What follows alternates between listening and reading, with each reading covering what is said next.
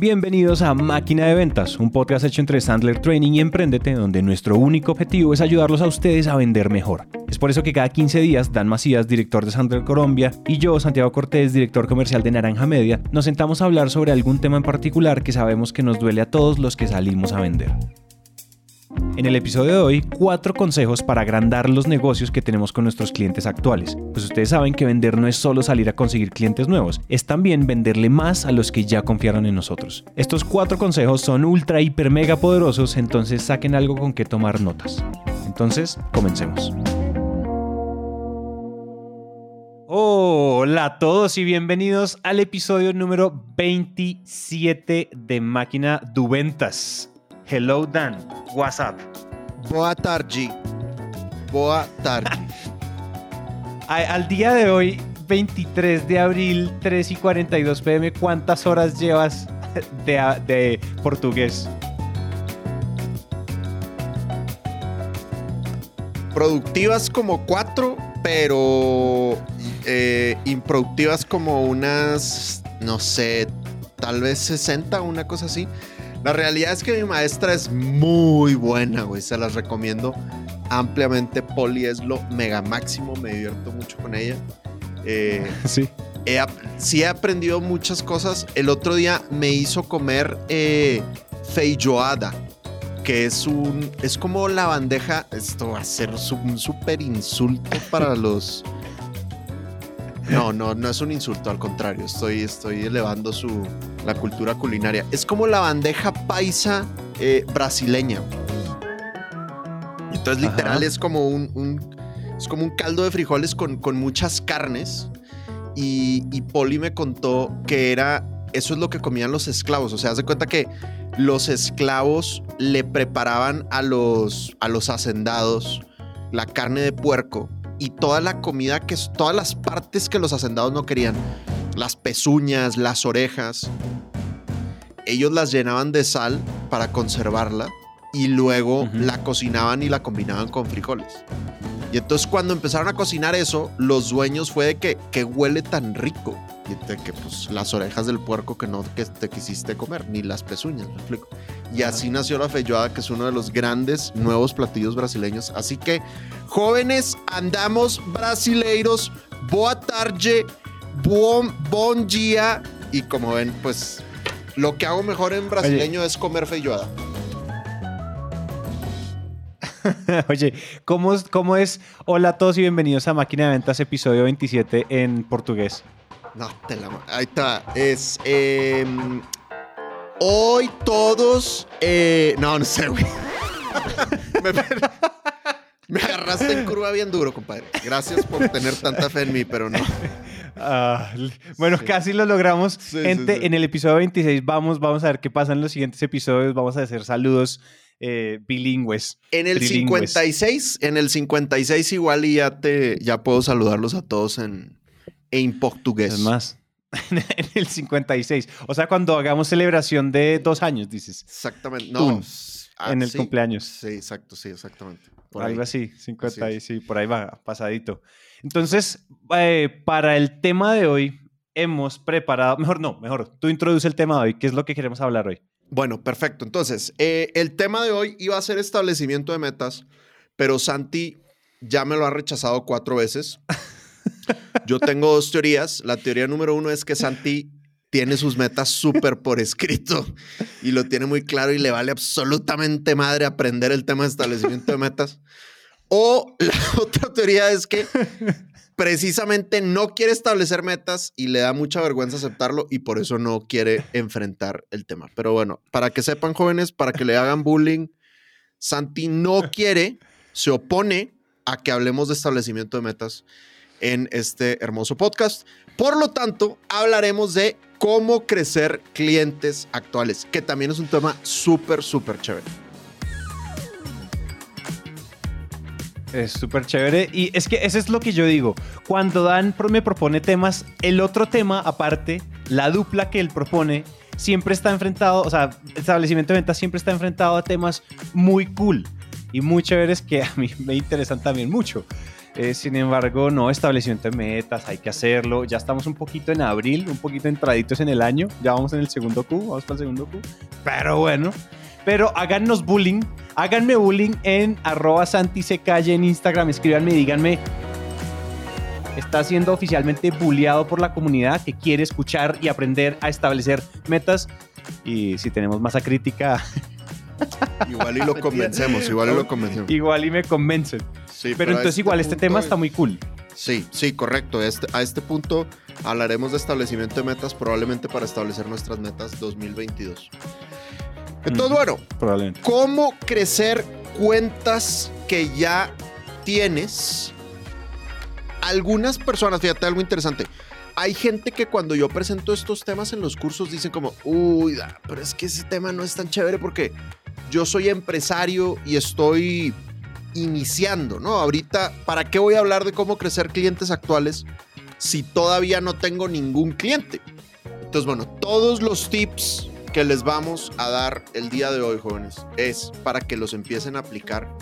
Tan pronto cierren a su primer cliente, ya tienen que empezar la labor de crecerlo.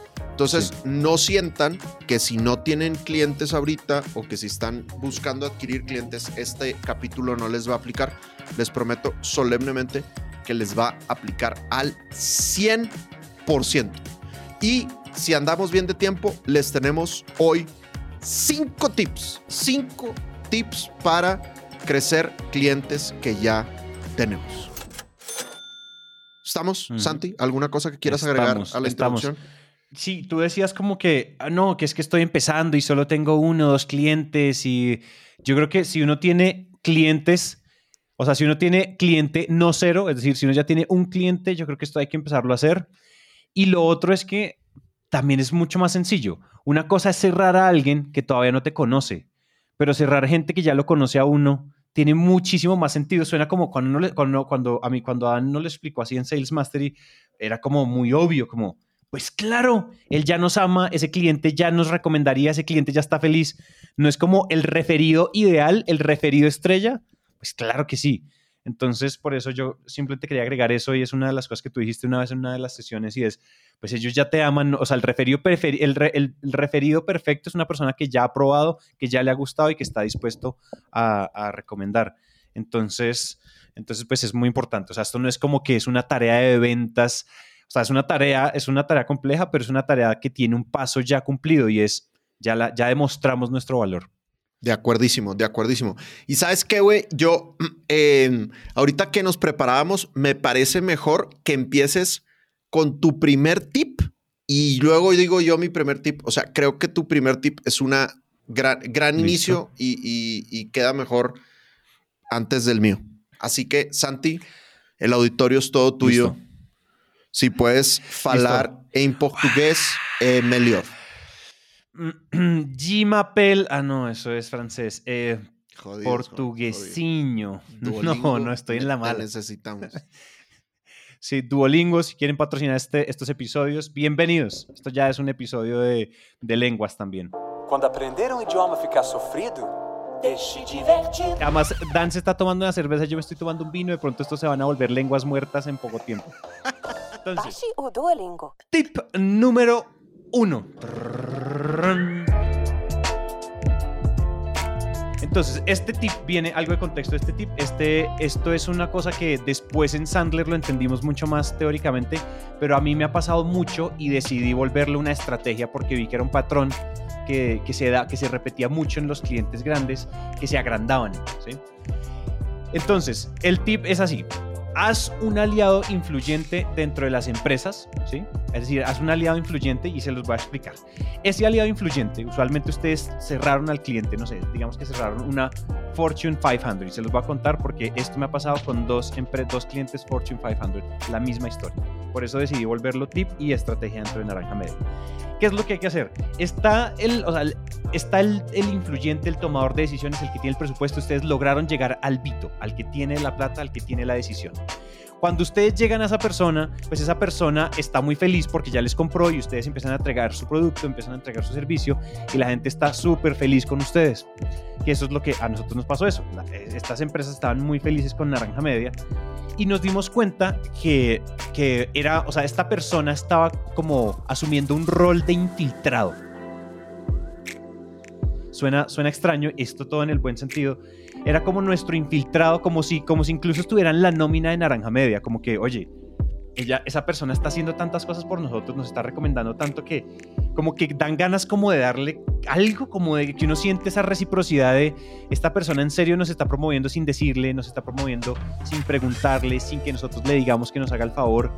Y esta persona es, cae dentro de una categoría que es la promotora o la influyente esta persona que es promotora influyente, y creo que hay una teoría que habla de hay tres personas en un proceso de ventas en una empresa, ¿no? Que es como el promotor, el del obstáculo, el no sé qué, el que te lleva, el... Bueno, no me acuerdo esa teoría, el caso es que hay que buscar y construir al influyente, a la persona, al influencer dentro de esa empresa y al promotor. Y eso se hace con trabajo bien hecho y con un plan de relacionamiento, ¿sí? Con un plan de qué vamos a hacer por, él, por esa persona, todo dentro del marco ético. Evidentemente no vamos a hacer nada que esté por fuera de, lo, de, nuestros, de nuestros valores y de nuestros principios, pero sí de cómo podemos entregar más. O sea, si esa persona necesita eh, un reporte extra, si esa persona necesita que le hagamos un favor, si esa persona necesita que hagamos unas llamadas porque necesita ayuda con otro proyecto y cree que nosotros le podemos ayudar con nosotros otro proyecto y necesita robarnos media hora, hagámoslo. Sea, yo creo que aquí hay una, y esto lo dice Robert Cialdini en su, en su libro de Influence, la reciprocidad es el valor número uno sobre el cual está construida nuestra sociedad moderna. Y eso es lo mismo entreguen, entreguen para que se genere esa suerte de deuda positiva donde nosotros estamos dando todo el tiempo valor, estamos haciendo favores. Yo me acuerdo que una vez una persona en una entrevista en emprendedor decía, vea, a veces uno tiene que llevarle el bebé al colegio a las personas. Eso no va a ser rentable inmediatamente, pero llévele el hijo al colegio un día, ese día que la persona no lo puede llevar al colegio, hágale usted el favor y no le cobre, no diga como, no, es que yo llevo los niños al colegio por 50 mil dólares al mes. No, simplemente hagan el favor y verán que eso empieza a generar un relacionamiento donde estamos aportando algo antes de después pedir. Entonces, básicamente, esto es como al estilo que ustedes, si ustedes son loros, águilas, búhos, palomas eh, o lo que sea, yo creo que igual esto es una, o sea, planeen su, planeen la forma en que van a enamorar a ese influencer, a ese promotor, porque esa persona solita va a empezar a recomendarlos con otras áreas, con otras personas, con otras subsidiarias. Y también piensen que en las empresas grandes, multilatinas, multinacionales, o sea, pues si ustedes le venden a Colombia, pues todavía le podemos vender a México, a Perú, a Estados Unidos, a región Oriente, a le pueden vender a Europa. Entonces, o sea, cerrar una Fortune 500 es una mina de oro porque todo, lo, que hay, lo que hay de ahí para adelante es negocio. Entonces eso, mi recomendación cuál sería, simplemente planeen muy bien quién es esa persona, sobre todo entre más alto en la jerarquía mejor, porque entre más alto tiene mucha más influencia y más credibilidad. Si un analista te recomienda, pues chévere, ellos básicamente le dieron tu correo a alguien. Pero si un jefe, si un gerente, si un subgerente, si un director, subdirector o si un CEO dice, oigan, es que ya estamos trabajando con Santiago y con Naranja Media y si ustedes van a hacer podcast, no se vayan a buscar otro proveedor. O sea, váyanse con ellos que son los duros en esto. Total. Yo creo que va por ahí. Entonces, entre más alto, mejor y hagan un plan y, y trátenlo con esa. Y eso es algo que tú dices mucho, es con el mismo estatus de negocio. No hagan un relacionamiento como haciéndole la venia y, oh, doctor, oh, doctora, don ingeniero, don señor ingeniero. No. Creo que ese, podría ser el, mismo, es el primer tip y es plan de relacionamiento con, y crear influencers y promotores dentro de las compañías que nos vendan a nosotros. Ellos se vuelven nuestros propios comerciales internamente. Me encanta. Fíjate que yo la semana pasada cerré un negocio en donde la persona que me contactó me dijo, oye Dan, fíjate que ya teníamos dos propuestas, pero tal persona, que es un súper alto ejecutivo en esa organización, dijo que teníamos que hacer el negocio contigo. Yo no sabía que existías, no te conocía, ya teníamos estas dos propuestas, pero me mandaron esa señal, así que pues tenemos que hacer el negocio contigo. Entonces, coincide totalmente con lo que tú estás diciendo, ¿no? Cuando tenemos un, un influenciador de alto nivel, pues obviamente eso nos va a beneficiar tremendamente. Fíjate, a mí me gustaría complementar tu tip con, con, dos, con dos cosas. Número uno, buenísimo si tú, algunos gringos a eso le dicen eh, white knight. Eh, si, tu, si tu white knight es influenciador en el disc, o sea, si es loro, súper chévere. O sea, consíguete un loro adentro de tu cliente. ¿Por qué? Porque los loros son los que comparten más información más a gusto. Entonces, pues va a ser más fácil que te enteres de los planes estratégicos, de las metas que traen. Son los que con más gusto te comparten información acerca de la competencia cuando estás compitiendo contra alguien. Entonces, si puedes conseguirte un loro dentro de tu cliente, te va a ayudar muchísimo, ¿no? Y lo mm, otro, cierto. Lo otro que, que iba a decir es, yo creo que tu meta tiene que ser con este, con este contacto que estás diciendo. Si tú traes la meta de cómo hago quedar bien a esta persona, cómo hago que esta persona tenga una buena imagen, yo como proveedor, qué herramientas le doy para que él o ella queden bien, eh, creo que eso puede ayudarte a tener muy, muy buenas ideas de, de cómo darle ese servicio extraordinario que tú estás planteando. Espectacular, tienes toda la razón. Estas dos, o sea, en los dos casos que te cuento que me ha pasado, los dos han sido súper loros, las dos han sido súper loros. Y lo otro es, fíjate, fíjate que cómo hacerlo quedar bien es una gran pregunta, porque fíjate que así me pasó con una, con una de ellas y es, ella me pidió un documento que nosotros no solemos entregar como, oye, podríamos construir un caso de éxito y una presentación que diga esto y que diga esto. Nunca me lo habían pedido, eso no lo hacemos nosotros. Pero ya es que quiero ir a presentar esto al Summit de Best Practices for Marketing en no sé qué, en el Global Summit, no sé qué. Y necesito que me... Es como, oye, no, y ella me mostró un diseño, ella me mostró una, una un PowerPoint pues súper mal diseñado ella no es diseñadora. Yo le dije, oye, ¿qué opinas si yo le meto todo lo que le, todo lo que me pediste y mi equipo de diseño se encarga de hacerte la presentación? No, Santi, gracias, espectacular. Le entregamos una mega presentación con todo nuestro equipo de diseño, haciéndole, trasnochándole a la mega presentación. Y pues, o sea, quedamos como unos reyes agregando valor y, haciéndola, haciéndola quedar bien. Eso fue clave, tienes toda la razón. Buenísimo. Bueno, pues ahí te va mi primer tip y en realidad nada más me estoy robando el tuyo y multiplicándolo un poquito.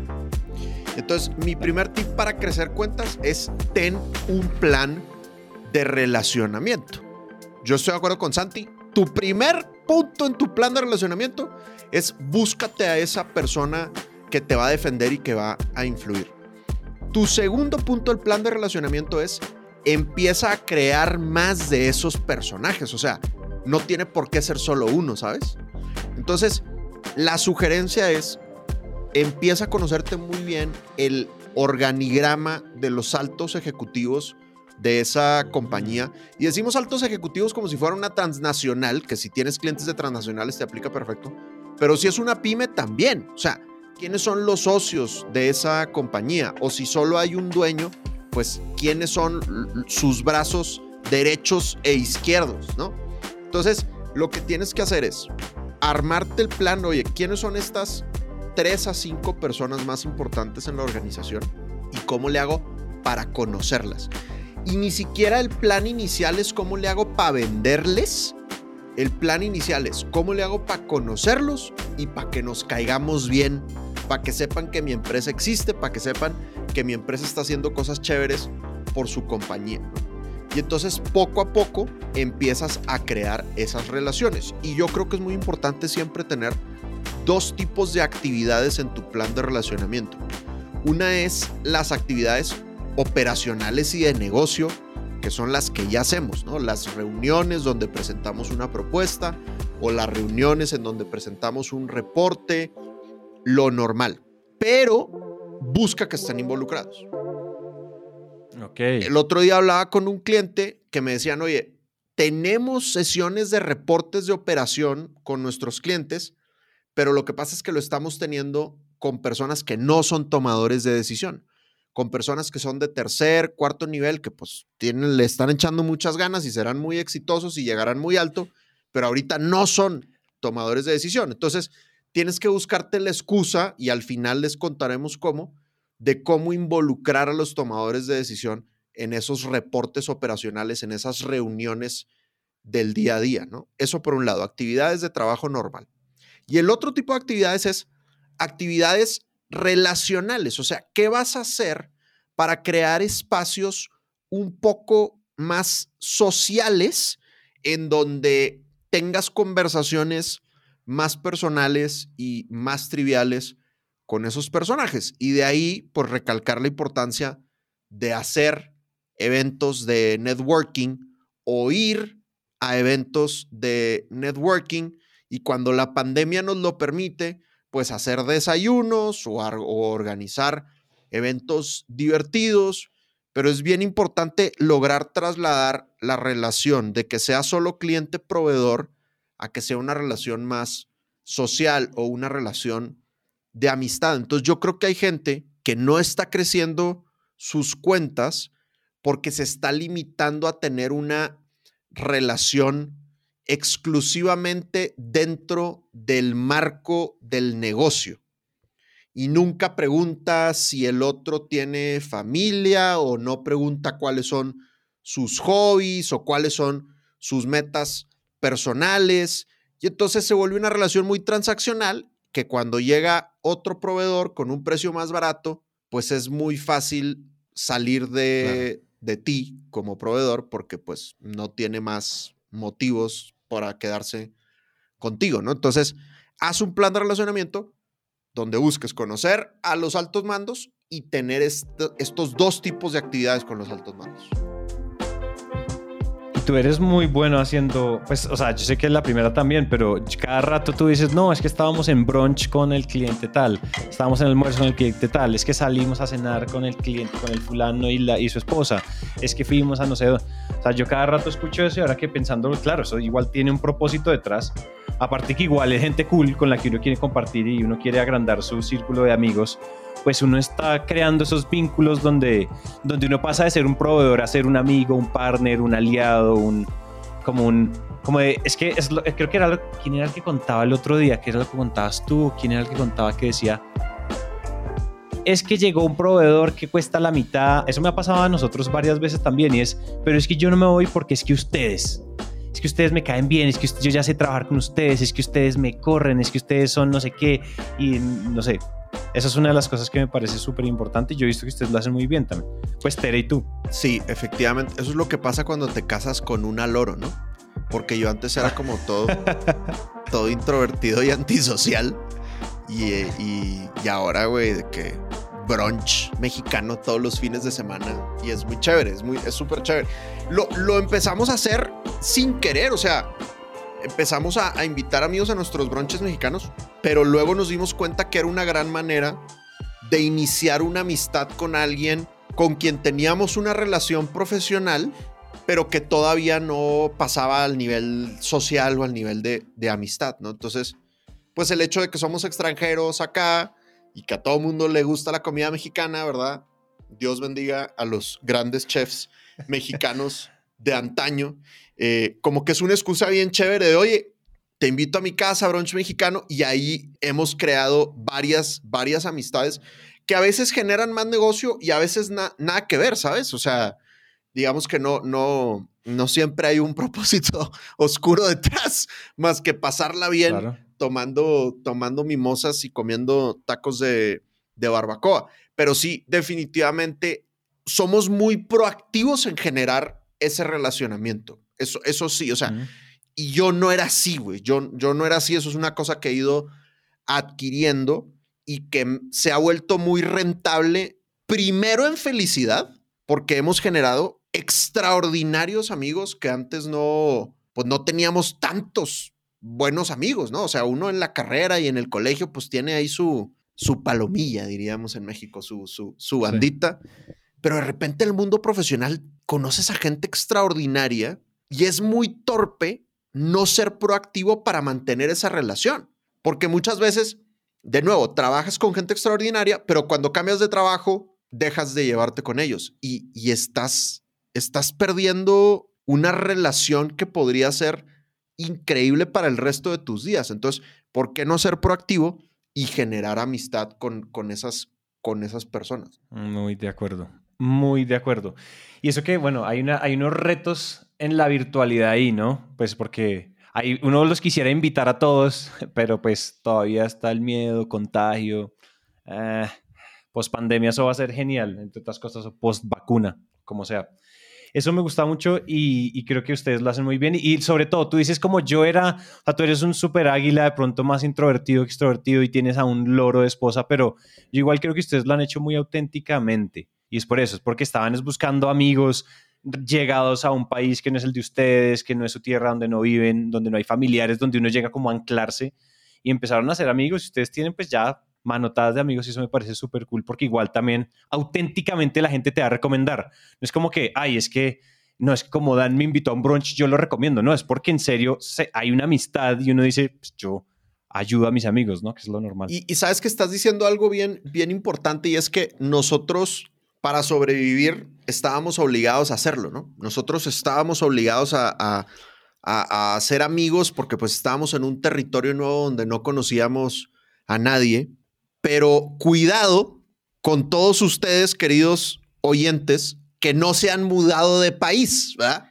Porque es muy fácil estar en tu zona de confort y llevarte con tus mismos amigos de siempre y no crecer tu círculo social y no tener motivos para proactivamente hacer ese plan de relacionamiento, ¿no? Entonces, nosotros pues no lo hicimos por virtud, lo hicimos por supervivencia y pues gracias a Dios nos dio tan buenos resultados y nos generó tanta felicidad que lo seguimos haciendo.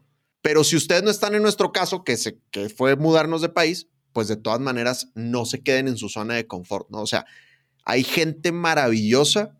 Cada persona es un universo. Cada nuevo amigo, nueva amiga que generas, el potencial de felicidad y cosas positivas que va a traer por ese partnership de amistad es tremendo, ¿no? Entonces, como, pues no, no dejen de hacerlo. Coleccionen amigos, como Santi. Coleccionen amigos. Coleccionen amigos. Coleccionar gente extraordinaria, súper cool. Ahora viene el tip número dos. Mío. Sin tip duda. número dos, ¿sí? Sí. Sin duda. Duda.com. Entonces, Vamos a hacer. Hay que comprar ese dominio. Mi segundo tip es hagan un plan de visibilidad o endomarketing dentro de la empresa de su cliente.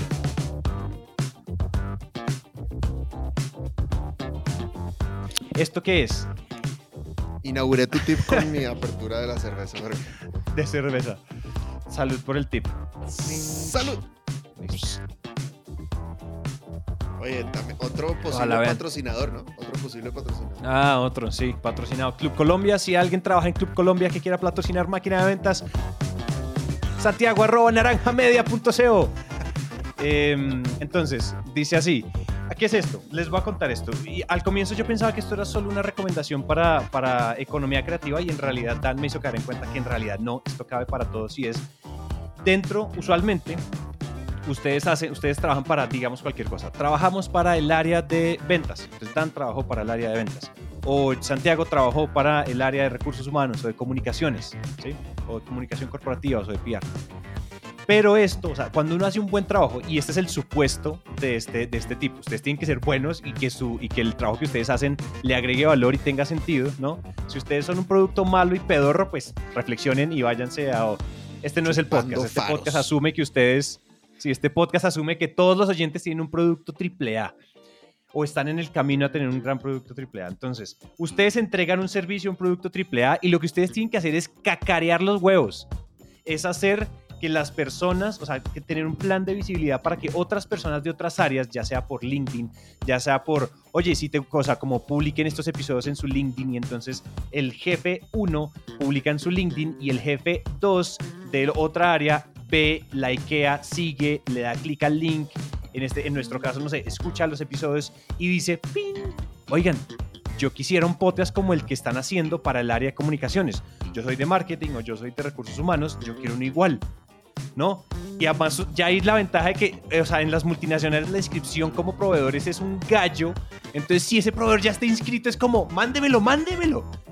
Entonces, eso es una, eso es súper clave. A mí eso me pasa mucho, o sea, y esto, o sea, esto lo digo como en orgullo y no orgullo. A veces yo me quedo con negocios es porque dicen como, o sea, sí, ustedes son muy buenos, pero uy, qué descanso ustedes ya están inscritos. Porque no, en pandemia, por ejemplo, en las farmacéuticas, por compliance, las farmacéuticas durante la pandemia, pues eso me pasó a mí, no podían recibir nuevos, nuevos no podían inscribir nuevos proveedores. Entonces casi que yo tenía un mini monopolio dentro de mis clientes, como Wow. que ¿Quién más hace audio? No, pues Santiago es el que está inscrito, él es muy bueno, todo lo queremos, lo adoramos, él es genial, pero pues es el único, no podemos salir a buscar nuevos proveedores.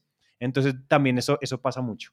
Entonces el plan, este plan de endomarketing que incluye todas las personas que ustedes, o sea, usualmente es muy normal que en las empresas grandes, jefe 1, sigamos con la, con la analogía, jefe 1 del área A, tiene LinkedIn, tiene o tiene un perfil, es activamente, los líderes de las empresas son activos en las intranets o en las, en las redes sociales internas de, los, de, los, de las empresas.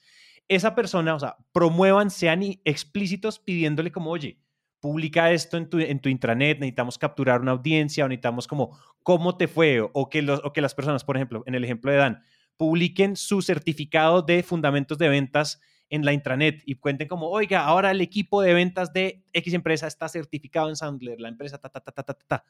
Alguien va a decir, oigan, ¿cómo así? Ellos también hablan de gerencia, es que mis gerentes, pum, llaman a Dan. Entonces, eso es lo mismo. O la, otra área publican el episodio tal, la primera temporada de nuestro podcast XYZ salió al aire y lo publican en su intranet o lo publican en su LinkedIn o lo publican en sus redes. Como sean activos preguntando y pidiendo el favor en buen plan, porque si ustedes hicieron un buen trabajo, si hay amor de cliente y de, de cliente proveedor, ustedes están en una posición muy normal de pedir ese favor. Y eso va a generar una estrategia de visibilidad, ese endomarketing que ustedes necesitan y así ustedes empiezan a saltar de área en área. Hay empresas en las que yo empecé trabajando con un área chiquitica, con presupuesto chiquitico, y esa área, o sea, esa área me hizo entrar al cliente y después empezamos a saltar a otras áreas porque todas querían lo mismo. En ejemplo, no sé, por ejemplo, les voy a dar un ejemplo muy abierto y es un número muy, eh, o sea, les corregiré este, este número después, pero a grandes rasgos, yo empecé a trabajar con Novartis una gran farmacéutica. Y esta, y esta farmacéutica, creo que es la segunda o tercera más grande del mundo, esta farmacéutica solo en Colombia tiene todas las personas que ustedes quieran. Y nosotros hoy en día trabajamos con las diferentes franquicias de los diferentes medicamentos, como, no sé, cardiología, neumología, neurología, ¿no? esas son las franquicias, son como las áreas dentro de Novartis, dentro de una farmacéutica. Nosotros trabajamos con más o menos unas siete franquicias y empezamos con un área de comunicaciones e innovación y terminamos trabajando para siete franquicias. Wow. Entonces, eso es una, eso es una, porque es que escuchan, ay, yo quiero de eso. Y la gente se antoja. Cuando el producto es bueno, la gente se antoja. O se antoja notas regionales. Yo creo que a ti te debe pasar mucho, Dani, es, eh, eh, capacitamos al equipo comercial de, no sé, de Ecuador. Y el jefe de Ecuador, el sales manager de Ecuador, le cuenta al sales manager de Colombia. Claro. Y si tú ya validaste este proveedor, es un no-brainer. Es como, hágale. O sea, simplemente llámelo y páguele lo que él paga. Además, se comparten tarifas, se autovalidan presupuesto entre ellos. Entonces, ellos simplemente casi que llegan con la orden de compra en la mano. Eso, ese es mi tip. Buenazo, güey. Gran tip, gran tip. Aparte suena chévere porque usaste una palabra súper pomposa y dominguera, endomarketing, que cualquier persona que lo diga es de que, güey, esa persona es bien inteligente. Eh, pero fíjate no crean, no crean. Yo no soy tan inteligente como la gente cree. Mi primer eh, gran cliente en, en, Colombia, güey, que es, es Zika y es un cliente que, que quiero mucho. La historia es, a mí me buscó Sandler Suiza. Entonces, Sandler Suiza cierra un negocio con Zika a nivel mundial de entrenamientos en todo el mundo. Entonces dicen, oye, pues tenemos que dar entrenamientos en, en Colombia, ¿no? Entonces hay Sandler en, en Colombia, allá en el tercer mundo también tienen Sandler. Entonces pues dan con, con Dan Macías, ¿no? Y entonces me piden que vaya a hacer una, que vaya a hacer una audición, güey. Entonces yo me acuerdo, yo, güey, era eso era como febrero de 2015, o sea, yo llevaba tres meses en, Colombia. Y entonces, güey, me da risa porque soy un imbécil, güey, pero yo, yo cuando llegué a Colombia, cuando, cuando me dijeron que me viniera a Colombia, me dijeron, oye, en Colombia son, son muy elegantes, entonces, pues para que sepas que la gente se viste de traje y corbata todos los días. Y yo, güey, pues órale, güey. Entonces, pues me traje muchas corbatas y me traje corbatines también. ¿no? Este, bow ties. Y entonces yo dije, son suizos, pues me voy a ir en corbatín, ¿no? O sea, son suizos, pues han de ser bien elegantes y seguramente todos son banqueros, me voy a ir en corbatín. Entonces fui a la audición en corbatín, güey. Y nada, hice mi audición y todo decente. Y me dice el gerente de, de, gestión humana, gran individuo con el que me llevo muy bien, me dice, cuando vengas a dar el entrenamiento, te voy a pedir un favor. Ni se te ocurra ponerte ese corbatín. No seas ridículo, por favor. Yo, Perdón. Oye, pero bueno, di el entrenamiento, güey. Y gracias a Dios fue un éxito. Le gustó mucho a la gente. ¿Sabes cuál es el tema que más les gustó, güey? Establecimiento de metas. Ese es el tema que más les gustó oh. del entrenamiento que les di, ¿verdad? Aprovechando para apedrearte más. Eh, y les gustó tanto que me dijeron, oye, queremos que des este entrenamiento en nueve países, güey. Y me mandaron a nueve países a dar el mismo entrenamiento. Y luego me dijeron, ahora queremos que des el entrenamiento para todos nuestros aplicadores, ¿no? Que son como todos los aliados estratégicos de Zika. Entonces, lo que inició como un solo entrenamiento, como tú bien dices, se convirtió por todos los, los referidos internos que se generaron y por, por el boca en boca chévere que, que se hizo, ¿no? Entonces, me parece muy acertado lo que estás comentando porque muchas veces hacemos mucho marketing hacia afuera para adquirir nuevos clientes y se nos olvida hacer el marketing adentro del cliente que ya tenemos, que tiene un potencial muy, muy intenso, güey, muy fuerte. Exacto. Y por ejemplo, fíjense que hay una cosa que nos ha funcionado harto. Eso nos ha funcionado con Falabella, con 3M, con Bancolombia, con todos. Y es hay una lista de difusión de mails interna, como el newsletter de la compañía. Eso no lo lee nadie, eso no lo lee nadie. En realidad, sí, tiene muchos, tiene muchos problemas. Pero las intranets y demás también las leen, las leen mucho, los posts y esas como esos Facebook internos que tienen las empresas. Yo creo que eso, enviar como, pedirle a la gente como envía por ahí seguramente como cómo te fue, te fue bien, te, o sea, como tu experiencia usándonos o en este entrenamiento. La gente igual quiere ser muy vocal cuando le va bien con algo. Tú has visto que, o sea, uno le dan ganas de instagramear el plato de comida cuando llega y está bien presentado. Claro, total. O sea, hay, y de eso hay estudios todos los que quieran. Es como cuando tú ves que el plato está bien presentado, tu urgencia millennial, centennial de instagramear, tiktokear el plato que tienes enfrente es altísima. En cambio, si te llega el arroz ahí tirado y eso ahí montado y no te dan ganas de hacer nada. Si a la gente le va bien, a la gente le urge decirle al mundo que le fue bien. Esto es simplemente el, ego humano normal queriendo cacarear los huevos. Yo creo que también nos podemos hacer doble clic ahí pero muy de acuerdo. Sí. Oye, no volviste a usar el bow tie, no volviste a usar el. No, güey, se acabó. Se acabó. Me, me mataron, güey, la emoción por completo, güey. Sí, se los regalé a un, a un vendedor amigo mío. Le dije que es, que es así como, él, él dice que es orgullosamente cachaco, cachaco, ¿no? Entonces, como que pues tenía ganas de los bautas y se los, se los regalé, sí. Los dejé, Igual le quedas debiendo a la audiencia, le quedas debiendo a la audiencia la foto del día de la audición. La foto del bauta, sí. Oye, que de hecho una cosa bien interesante, habría que hacer un episodio, pero Teresa el otro día dio un, un webinar de cómo está cambiando la vestimenta, ¿no? Entonces, yo, pues genuinamente a mí me gusta mucho vestirme en, traje y corbata y traje cruzado y, mancuernillas todo el tiempo. Y el bow tie de verdad me, me gustaba.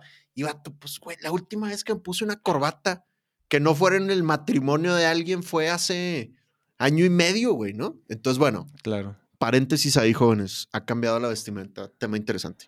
Bueno, muy bien, güey. Eh, segundo tip mío, segundo tip mío, después de este grandioso tip de Santi de hacer promoción en la, en la empresa. Ah, les iba a decir, antes para cerrar tu, tu tip, Santi, algunos entrenadores de Sandler hacen la siguiente práctica que me, parece, que me parece muy chévere y que yo creo que todos, sería bien interesante que todos en nuestros distintos modelos de negocio lográramos generar algo así y va muy alineado a lo que estás diciendo algunos entrenadores de Sandler lo que le dicen a sus clientes es, oye, ármate un Good News Friday, un viernes de buenas noticias.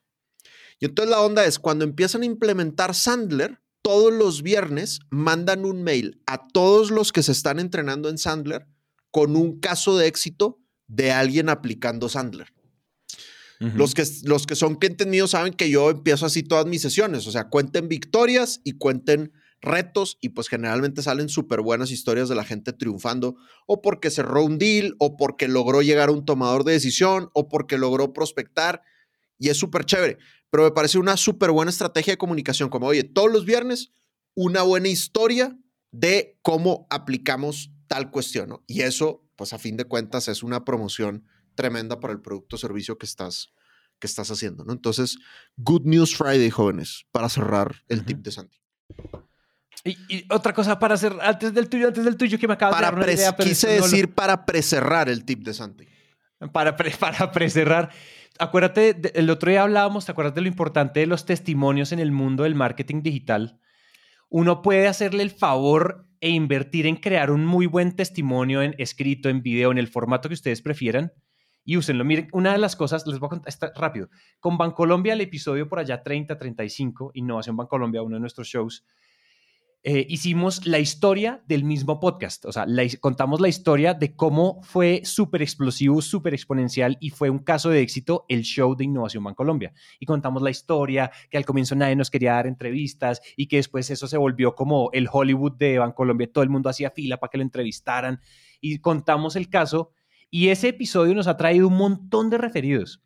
Esto sí es externo y demás, pero imagínense, o sea, imagínense como te fue bien conmigo. Oye, le puedo, o sea, que por ejemplo, que tú, Dan, digas algo así, esto se me está corriendo, pero puede que no. Pero tú dices, tú dices como, puedo hacer, o sea, construir un caso de negocios, voy a mandar al tipo de la cámara voy a mandar al, a, que graben a tus vendedores y a tu gerente. Y construimos un video de dos, tres minutos y se lo das al tomador de decisiones que te contrató y le estás dando a él su propio caso de éxito de su buena decisión de haber contratado Sandler. No sé, se me ocurre algo así, es como el contenido también, eso de Good News me suena como a que uno igual puede crearles contenido, hacerles el favor, hacer esa inversión. Tú sabes que les produzco un video, pero ese videito me puede traer un montón de cosas. Esos testimonios, los testimonios también funcionan en el endomarketing, es lo que quiero decir, en el formato que sea. Se me ocurre. Vato. Ahora sí, ese sí, ya, ahora sí se acabó este tip. Se acabó este tip. No, gran tip. Me, me gusta la consultoría gratuita que me acabas de dar. Muy, muy cool. Totalmente, güey. Sí, a fin de cuentas matas dos pájaros de un tiro porque pues obviamente te sirve, ese testimonial te sirve también a ti, ¿no? No le sirve solo a ellos, sino pues también, también te sirve a ti. Buenísimo. buenísimo. Exacto. Listo, muy bien. Entonces, mi segundo tip, jóvenes, mi segundo tip es haz un plan de crecimiento de cuentas y esto me lo estoy robando no sé si todos lo sepan, pero nosotros tenemos otro sistema que se llama Sandler Enterprise Selling. Ventas corporativas Sandler, ¿no? Porque el submarino Sandler, es como que mucha gente lo percibía como un método como para cerrar una cuenta y ya está. Y de repente los clientes empezaron a decir como, oye, tu submarino está chévere, pero ¿qué pasa después de que cierro la cuenta? Si le quiero vender más, ¿no?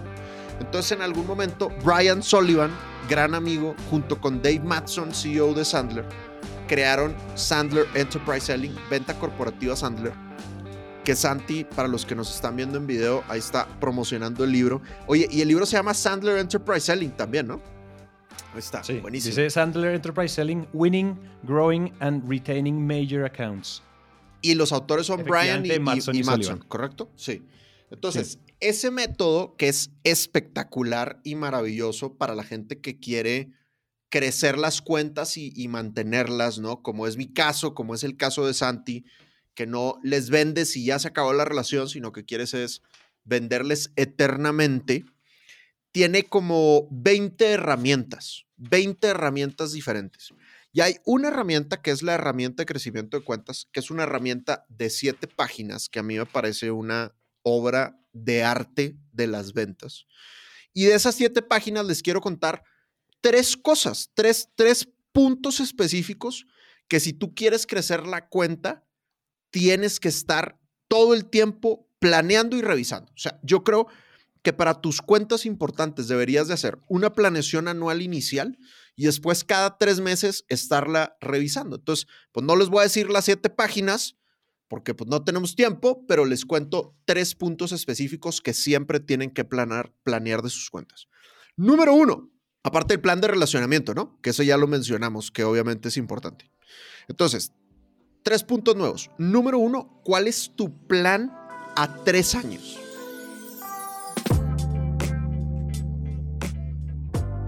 Entonces, una de las páginas de la herramienta de crecimiento de cuentas dice, ¿cuánto le vendiste a la cuenta hace dos años? ¿Cuánto le vendiste hace, un año?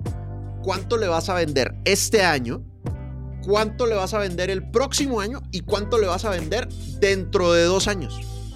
Y a mí me ha sorprendido mucho que cuando yo he ido a presentar esta herramienta a grandes transnacionales, güey, compañías Fortune 500, la gente es como, como que, güey, o sea, o sea, estoy, sé cuánto le quiero vender a, a esta cuenta de que este año llego hasta allá, compadre, ¿no? Pero, pero ya ponerme a pensar cuánto lo voy a vender en dos años o cuánto lo voy a vender en tres años, nadie lo planea, güey. Y si tú lo piensas, si tú no tienes la meta estratégica de ventas para esa compañía dentro de tres años, pues lo que estás haciendo hoy no está colaborando para tu meta de tres años. O sea, a fin de cuentas, lo que estás haciendo hoy son acciones muy de corto plazo. Mientras que si dices, oye, yo le quiero estar vendiendo en tres años tanto, entonces, ¿qué tengo que hacer hoy para venderle tanto dentro de tres años? Entonces, esa es la primera cosa dentro de su planeación de cuentas. Vayan, vayan un poquito más allá, ¿no? No, no se queden aquí, vayan un poquito más allá y, me incluyo. No estoy aquí pontificando, estoy asumiendo que me cae el saco de no planear a largo plazo. Segunda cosa que tienes que tomar en cuenta cuando estás planeando el crecimiento de tu cuenta. ¿Cuáles son las dos o tres oportunidades siguientes que tienes con esa cuenta? ¿Cuáles son las dos o tres cosas inmediatas que le puedes vender a esa cuenta. Porque otra cosa que también me ha sorprendido cuando voy a entrenar, digo que me ha sorprendido, pero luego cuando yo hago el examen de conciencia yo caigo en el mismo error, es que muchas veces cuando tenemos cuentas que son buenas cuentas, como todo el tiempo están generando ingresos recurrentes, es muy fácil caer en la zona de confort y no estar buscando qué más les vendo. Porque esa cuenta solita va creciendo o por lo menos mantiene unos ingresos recurrentes sin meterle ningún esfuerzo. Entonces, lo importante, amigos vendedores, es no caigas en tu zona de confort de convertirte en un toma pedidos. No caigas en la zona de confort de convertirte en un toma pedidos siempre tienes que estar pensando qué más le puedo vender a esta cuenta. Ahora, quiero hacer una aclaración ahí, o sea, tú no estás pensando en qué más le puedo vender solo por el hecho de ganar más comisión o de cumplir la meta. Tú tienes que pensar qué más le voy a vender desde el punto de vista de qué más puedo hacer porque esta empresa logre sus, logre sus metas estratégicas de los próximos cinco años. ¿Cómo más puedo servirle a esta empresa o a esta persona? ¿Cómo más puedo acercar a esta empresa o a esta persona a la felicidad o a la rentabilidad? Entonces, cuando lo ves desde el servicio, vas a ser más creativo de qué otras cosas le puedes vender. Pero lo importante es, sé muy proactivo, sé muy proactivo. Dan, pero es que yo no quiero estar todo el tiempo vendiéndole a la gente. No, papá, pues es que por eso tienes que aplicar todas las demás técnicas, güey. O sea, por eso les tienes que hacer el brunch mexicano, güey. Por eso los tienes que invitar a la fiesta, güey. Por eso tienes que sentarte con ellos a hablar de sus estrategias para que no sea una venta intensa, jodona y perseguidora, sino que sea una venta muy natural de, oye, yo tengo lo que tú necesitas para alcanzar esas metas que te has propuesto. Eso decía, yo me acuerdo que cuando entrevistamos en Emprendete, ah, me acordé mucho de lo que decías. Entrevistamos a David Gómez. David Gómez es el autor de Bueno, Bonito y Carito y, em, y Yellow y otro el, el, Facebook Toolkit. Y bueno, él tiene varios libros. El de Bueno, Bonito y Carito. ¿Cómo, detalles que enamoran, ¿no? Ese es otro, otro de él. Detalles que enamoran. Y él, y él en, una, en la entrevista él nos decía, miren, es muy, norma, es muy incoherente que uno pida matrimonio en la primera cita. Y el problema de muchos vendedores es que piden matrimonio en la primera cita. Y es lo que, lo que estás diciendo tú ahorita. Cuando se siente natural proponer el siguiente paso, ahí hay que proponerlo, porque si se siente natural no va a haber fricción de nada. Eh, si se siente que estás, o sea, si se siente como que estás pidiendo matrimonio en la primera salida a comer helado, como, hey, como relaja tu pony, ¿no? Relaja tu pony que esto no es tan rápido. En cambio, en cambio, si tú dices como, ah, o sea, como que ya llevamos seis años de novios y sí, como que, oye, ¿qué te está pasando? Es, antes el cliente te va a decir como, oye, ven, ¿y ustedes qué más hacen? ¿No? En vez de esperar a eso, pues no dejemos que nos explote así en la cara y digamos como, oye, ¿sabes qué estaba pensando ya que llevamos trabajando en esto y que hemos logrado esto? No sé. Pero ese tipo está sensual. Sin duda.com. Me causa mucha curiosidad la frase relaja tu pony, pero por respeto a la audiencia no te voy a preguntar qué significa. Y vamos a proceder a nuestro quinto tip, jóvenes. ¡Quinto!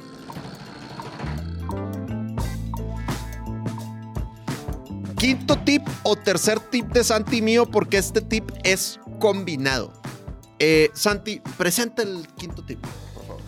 Listo, el quinto tip es el QER, que es el Quarterly Value Quarterly Review. Review. Eso, Quarterly Oye, Value es, Review. es- esa, esa, esa frase, güey, es como de examen de inglés, ¿no? O sea, como que en qué nivel ¿Qué de inglés vas. el QER? Sí, sí, sí, y es como B1, B2, ¿no? O sea, como, como que se nota que me falta practicar inglés cuando digo quarterly value review, como, es complicado.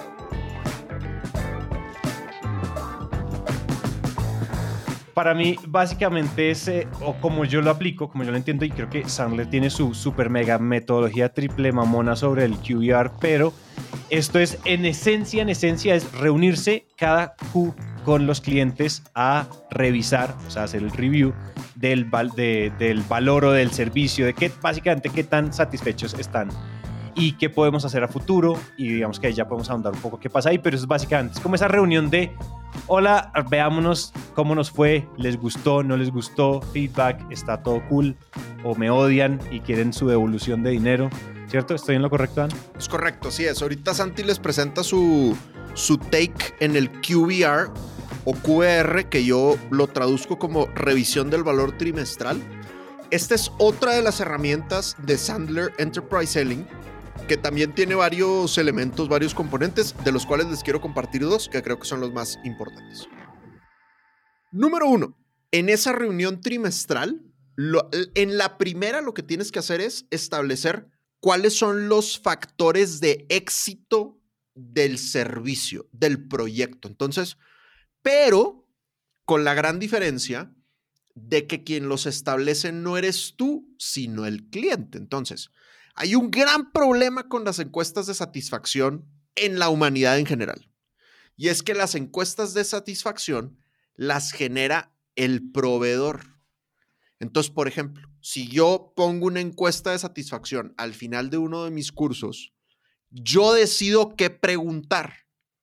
Por lo tanto, yo estoy decidiendo cuáles son los factores importantes. Entonces, te voy a preguntar, oye, ¿qué, qué tan divertido fue el entrenamiento? Te voy a preguntar, oye, ¿qué, qué tan práctico fue el entrenamiento? Te voy a preguntar, ¿qué, qué tanto el entrenamiento aplica a tu vida real, ¿no? Pero ¿cuál es el problema? Insisto, yo estoy decidiendo, yo le estoy dando relevancia a esos factores y por lo tanto estoy preguntando acerca de esos factores. ¿Qué es lo importante en la QR? Que sea el cliente quien los defina. Entonces, en la primera, lo que le dices es, oye, nos vamos a reunir cada tres meses y a propósito, volviendo a lo que decíamos al principio, si eres un empresario que está empezando a cerrar apenas, de una, cuando cierres, avísale a tus clientes que te vas a reunir con ellos cada tres meses. Y en la primera reunión trimestral les preguntas, oye, cuéntame, ¿cuáles son esos tres a cinco elementos en los cuales tú te vas a fijar para definir si este proyecto está siendo exitoso o no? No quiero yo decirte qué es lo importante, quiero que tú, querido cliente, me digas cuáles son los factores relevantes. Y ahí la gente se pone creativa, güey. Algunos es, oye, es que yo quiero que me contestes el teléfono las 24 horas. Bueno, listo. Oye, es que yo quiero que cuando te pida una, cuando tenga una solicitud, que máximo me respondas en 48 horas. Oye, para mí es súper importante que la calidad se mantenga en tal nivel.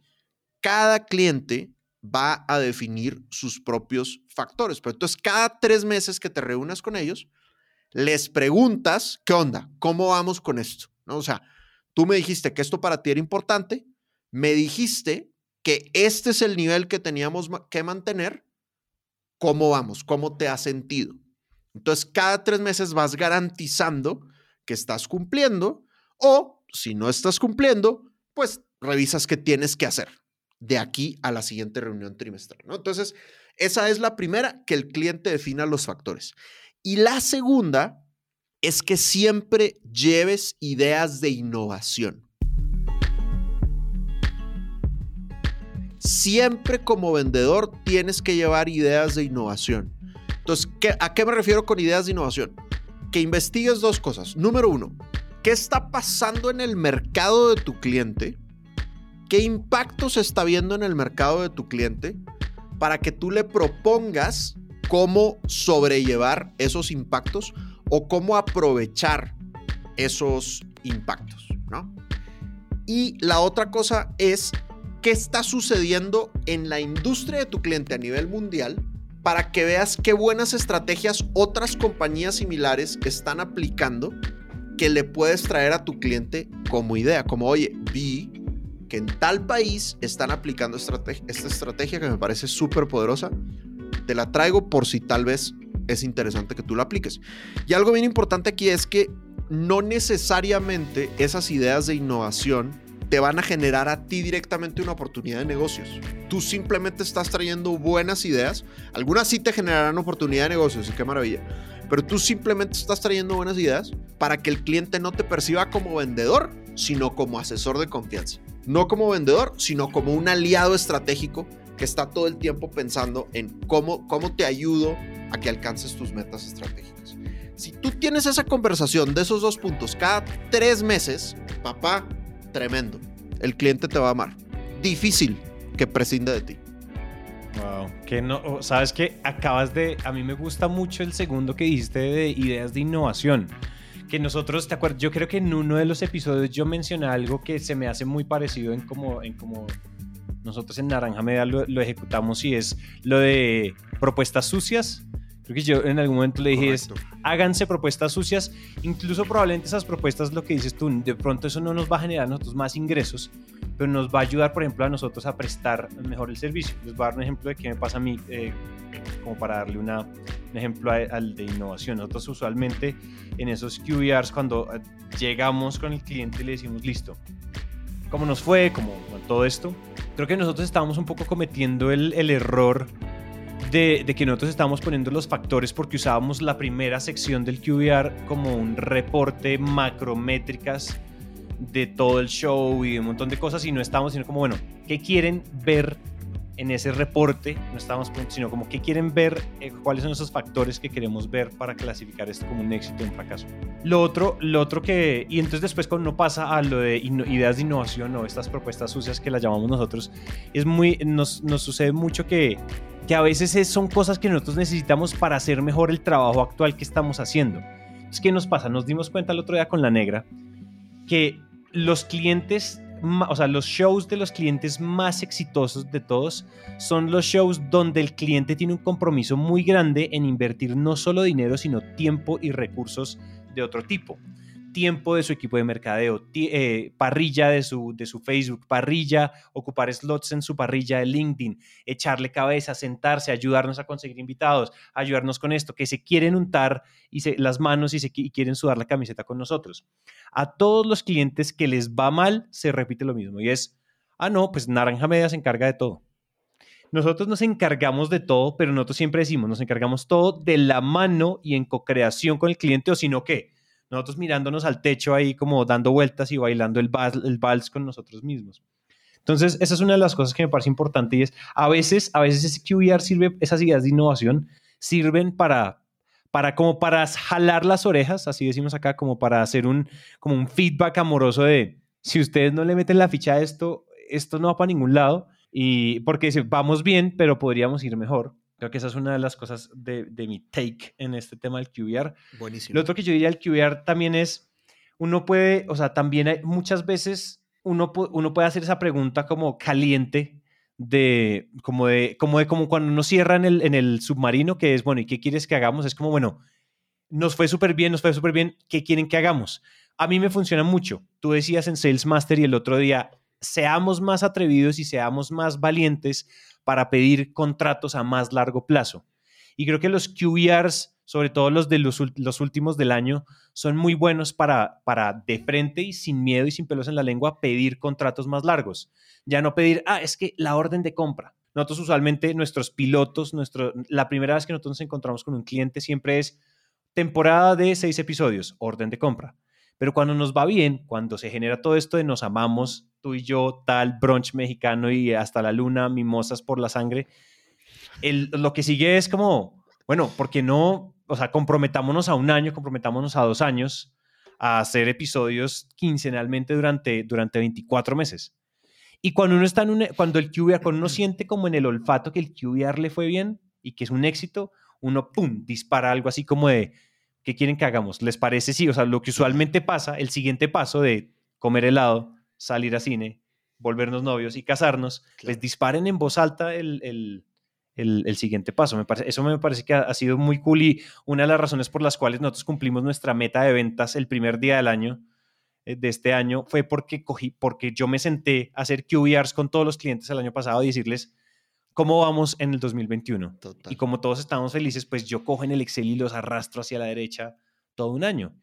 Y eso es una de las cosas bonitas, pues porque si la gente está feliz, es normal que, pues si todos estamos felices, nos amamos y hay valor de por medio, no hay razón por la cual no. Totalmente. Sabes que la primera vez que enseñé el QBR, hace un par de años en, en nuestro curso de gerencia, me acuerdo que Ana María de Up Ideas, que ya están, ya abrieron oficina en, en, Miami, un cliente muy chévere que, tenemos, em, me dijo, Dan, fui a aplicar la QBR con cinco clientes y cuatro ya estamos trabajando en una propuesta. Entonces, aunque uno no quiera hablar de los factores de satisfacción y tenerlos claros y irlos cumpliendo, y llevar ideas de innovación. O sea, es que aunque no quieras lo que tú dices, el cliente te va a apreciar tanto que te va a decir, armemos algo más. O sea, porque, porque las cosas están fluyendo.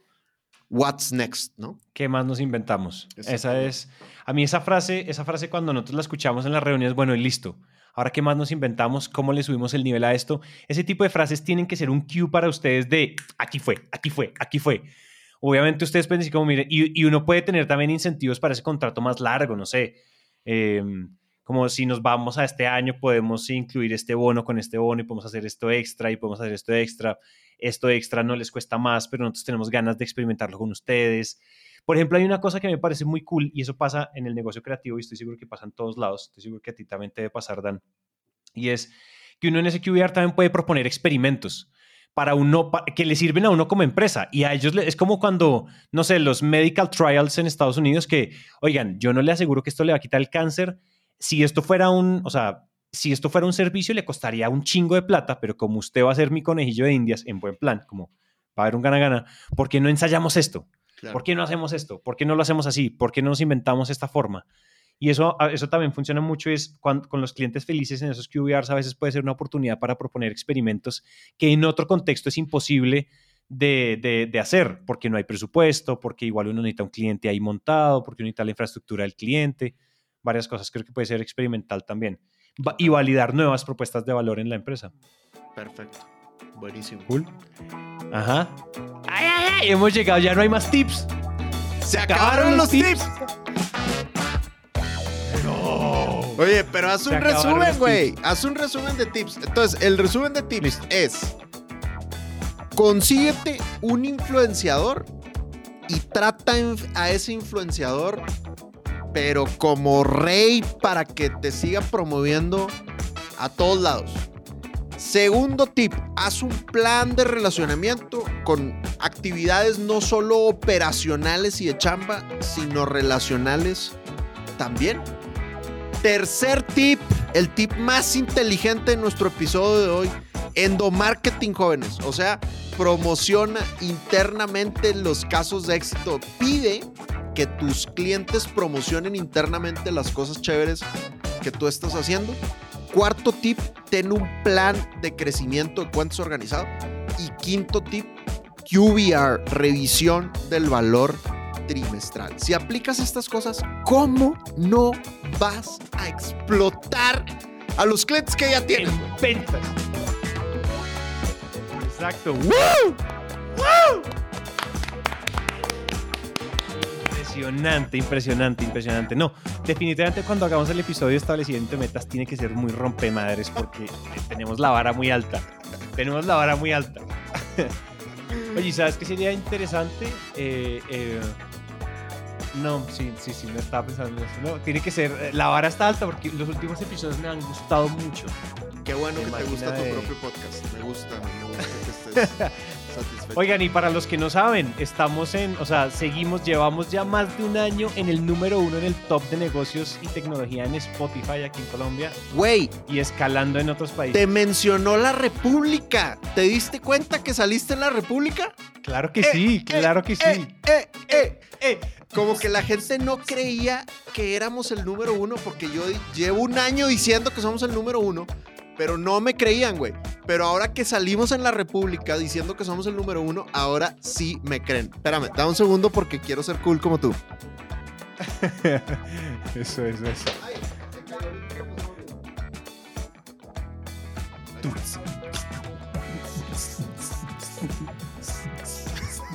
Estamos celebrando que nos mencionó la República. Tres de cinco shows de Naranja Media están en el top de Spotify de negocios. Qué impresionante, güey. Yo tengo uno en el top 5. Tú tienes tres. Te admiro. Lo bueno es que el que tienes tú, el que tenemos, nuestro, nuestro bebé, está en el número uno de los unos de los unos. Sí. Y además es indiscutible. ¿Cómo se dice? Indis ¿Cómo es que es? El, este es como el indiscutible. indisputado, indiscutible, el in- undefeated, que nadie se lo ha bajado nunca. No, no- no han pasado como semanas que, ay, caímos al segundo puesto, pum, después subimos. Nadie nos ha movido de ahí. Yo creo que Daniel Eck, el dueño de Spotify, dijo, déjenmelos ahí arriba, déjenmelos ahí arriba, no me los mueven. Gracias. Porque es que parece mentira. Gran nombre. Parece que nos hackeamos Spotify. Sí. Ah, mentiras. Oye, Por muy eso bien. estamos de celebración. Por eso, con nuestros rumbeaderos. Bueno, muy bien, jóvenes. Muchas gracias a todos por mantenernos en el número uno. Los queremos mucho. Crezcan a sus clientes actuales, generen nuevos clientes. Chido su cotorreo, éxitos. Y como siempre decimos en Máquina de Ventas, boa. Votar sin yo iba a decir, lo tenemos. ¡Ah, también! ¡Lo tenemos! ¡Lo tenemos!